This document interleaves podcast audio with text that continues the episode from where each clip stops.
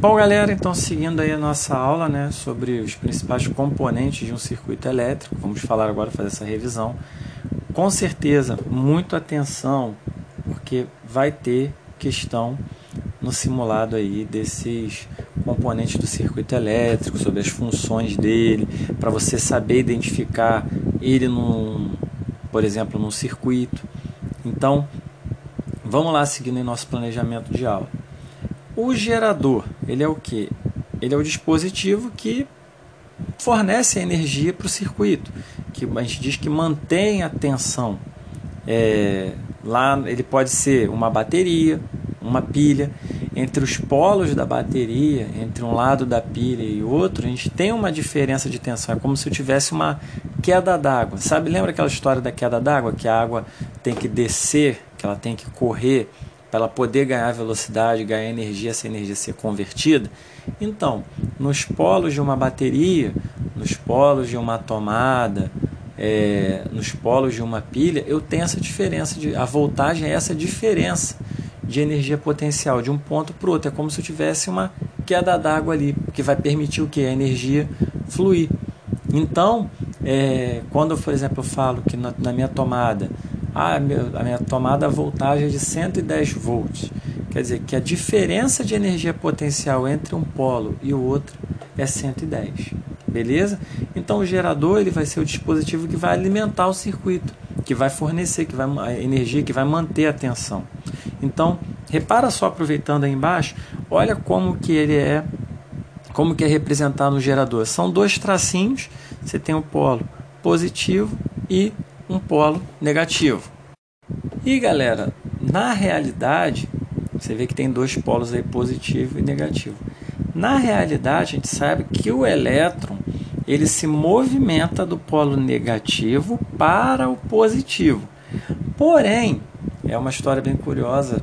Já, o pessoal já acreditava durante muito tempo que era que o elétron, que a corrente elétrica saía, no caso do positivo para o negativo. Então, assim, eles viram que isso não ia alterar em nada. Então, mesmo eles sabendo que era o contrário, né, que na realidade é do negativo para o positivo, eles manteram o sentido que eles acreditavam. Então, que era, né, que na, na o sentido convencional que a gente chama. Então, sempre nos exercícios, a eletricidade, a corrente elétrica, ela vai sair, no caso do polo positivo para o negativo, que é o que foi adotado. Então, isso aí não vai fazer diferença, no caso, nenhuma nas nossas contas. Então, o gerador ele tem esses dois polos, positivo e negativo. Repara bem nessa figura do gerador. As linhas né, que eu tenho no circuito elétrico são os condutores, são os fios, os cabos. Então, outro componente importante, fios, cabos, são eles que vão permitir a passagem dos elétrons, o deslocamento da energia elétrica. E o resistor, ele é um dispositivo que ele controla a passagem de corrente. Ele vai transformar a energia elétrica em térmica, ou seja, ele vai aquecer, vai ter calor. O resistor, ele é todo como se fosse essas ondinhas, ele é representado no, no graficamente observa no circuito dessa forma aí, ó. Observa bem como é representado um resistor, como é representado um gerador. E a gente tem um outro dispositivo importante que é o interruptor, que ele pode abrir ou fechar o circuito. Ele pode manter esse circuito separado ou aberto, é, aberto né, no caso, ou juntinho fechado. Quando você vai ligar, no caso, a luz, quando você aperta o interruptor, o interruptor ele une os condutores, ele vai unir e vai fechar o circuito. A, a energia elétrica vai estar correndo ali. Se eu abro o circuito, eu interrompo a passagem de corrente, entendeu? Eu crio um abismo ali, eu interrompo a passagem. Tá dando para observar aí no plano de aula? Observa bem aí essa representação gráfica do interruptor. Então, e, e os fios, como a gente falou, eles são os cabos. E a classificação dos circuitos, graças aos interruptores, eu tenho circuito aberto e circuito fechado. Então, circuito fechado, todos os componentes estão conectados. Eu vou permitir a passagem de corrente elétrica.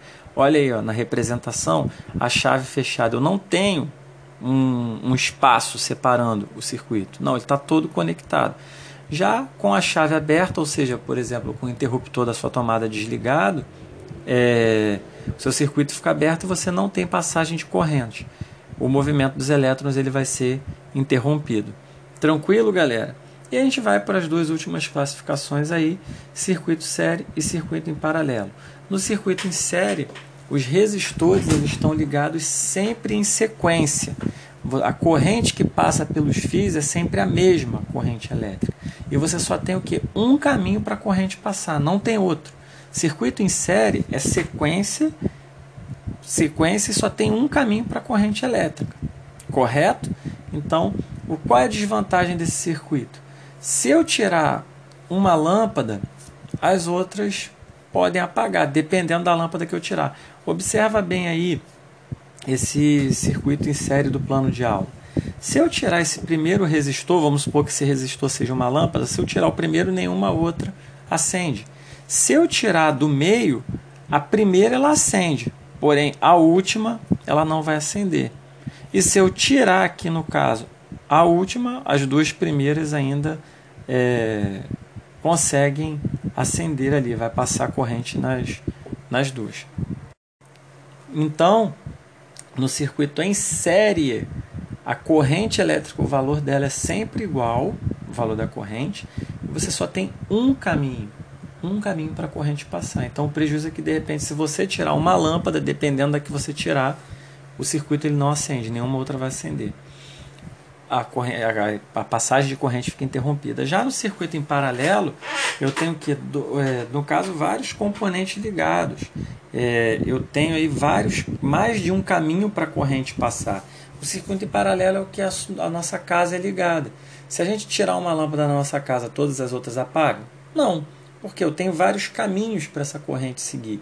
Então, é, eu posso tirar uma lâmpada que as outras continuam acendendo. No outro, a corrente era sempre a mesma. No circuito em paralelo, a voltagem é sempre a mesma, a característica deles. Repara só aí nesse circuito que ó, a, corrente, a corrente elétrica representada por esse izinho, olha só no plano de aula, ela está saindo. Quando ela chega ali, ela tem dois caminhos. Ela pode descer ou ela pode seguir para a direita. Só para eu perceber isso, eu já sei que esse circuito está em paralelo. Ela tem mais de um caminho para seguir. No caso, se essa lâmpada 1 for retirada, a 2 e a 3 continuam acendendo aí tranquilamente. Então essa é a característica do circuito em paralelo. Então galera, muita atenção aí, presta bem atenção para o simulado nos componentes do circuito elétrico, na função do gerador, do condutor. Presta bem atenção como eles são representados graficamente no circuito. Como que é o desenho? Se eu for desenhar o circuito elétrico, como que eu vou representar o resistor? Como que eu represento o gerador? Como que eu represento um condutor? Presta bem atenção nisso que isso é importante para o simulado. Tranquilo?